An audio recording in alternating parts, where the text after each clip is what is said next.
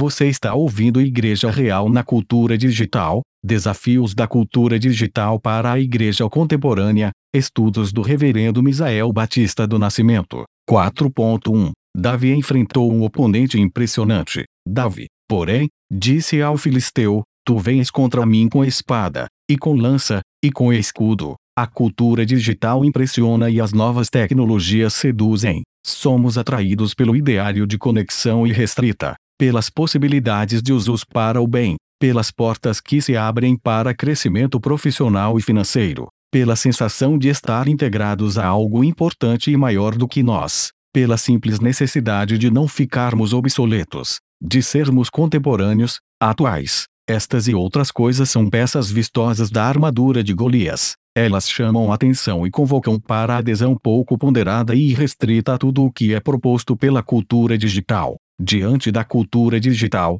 a igreja é desafiada a três coisas: orar, suplicando a Deus que a preserve da tentação e do mal oriundos da cultura digital, discernir, ou seja, compreender que a cultura digital implica desafio filosófico e teológico amplo, configurar o pastoreio e prática da missão levando em conta o impacto da cultura digital nas gerações. A igreja deve inserir o assunto em listas regulares de oração. É imperioso mover a igreja a orar por sua postura e desempenho na cultura. Quanto ao desafio filosófico e teológico, faz-se mister realizar estudos amplos e profundos sobre a cultura digital, pois parece que nem todos nas igrejas protestantes e evangélicas pararam para prestar atenção na extensão e gravidade dos tópicos relacionados a ela. Há poucos livros sobre o assunto escritos por autores evangélicos de perfil conservador, em língua portuguesa. Ademais, precisamos de eventos cristãos, organizados apenas por cristãos reformados, que abordem a cultura digital pelo ângulo da doutrina sadia. É necessário pensar, compreender e criticar biblicamente a cultura digital. William Powers parece razoável quando diz: estamos, com efeito, embora inconscientemente, nos deixando guiar por uma filosofia. Filosofia que defende que 1. Um, conectar-se através de telas é bom e 2. Quanto mais conectado, melhor. Eu a chamo de maximalismo digital, porque a meta é passar o máximo de tempo diante da tela. Poucos pararam para avaliar se é de fato sábia essa abordagem da vida. Mas, sejamos francos, é assim que vivemos. A cultura digital deve ser avaliada biblicamente nas igrejas locais, como estamos fazendo agora. Temos de ajudar uns aos outros, para que entendamos que, cada vez que usamos o smartphone ou qualquer outro dispositivo, nós estamos enviando nossos dados, nossas informações pessoais para a grande nuvem. De acordo com Jaron Lanier,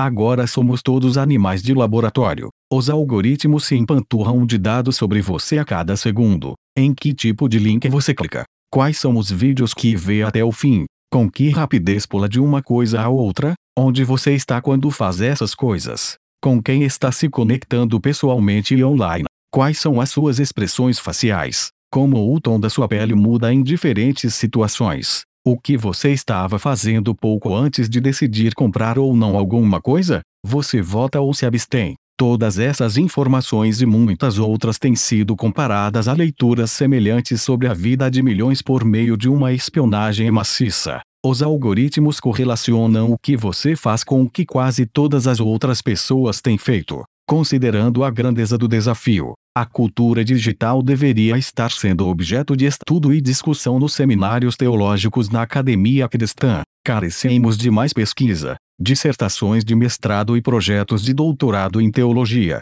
analisando a cultura digital. Nós discutimos sobre muitos temas excelentes, mas as pesquisas sobre cristianismo e cultura digital podem e devem ser ampliadas e aprofundadas. Também são úteis e necessários estudos sobre o impacto da cultura digital nas diversas gerações. Um estudo do grupo Barna informa sobre como os millennials lidam com as tecnologias digitais, 70% deles lê a Bíblia em smartphones ou computadores. 56% visita sites de igrejas. 54% assiste vídeos sobre espiritualidade e fé. 59% busca na internet por temas relacionados à espiritualidade. 39% contribui com instituições cristãs pela internet, uma vez por mês. 20% contribui com instituições não governamentais, usando a internet. Ademais, A tecnologia está mudando o jeito como os millennials ouvem mensagens. 38% dos millennials ouvem seus líderes pela internet e pelo menos 41% deles se envolvem em conversas sobre a fé, nas redes sociais.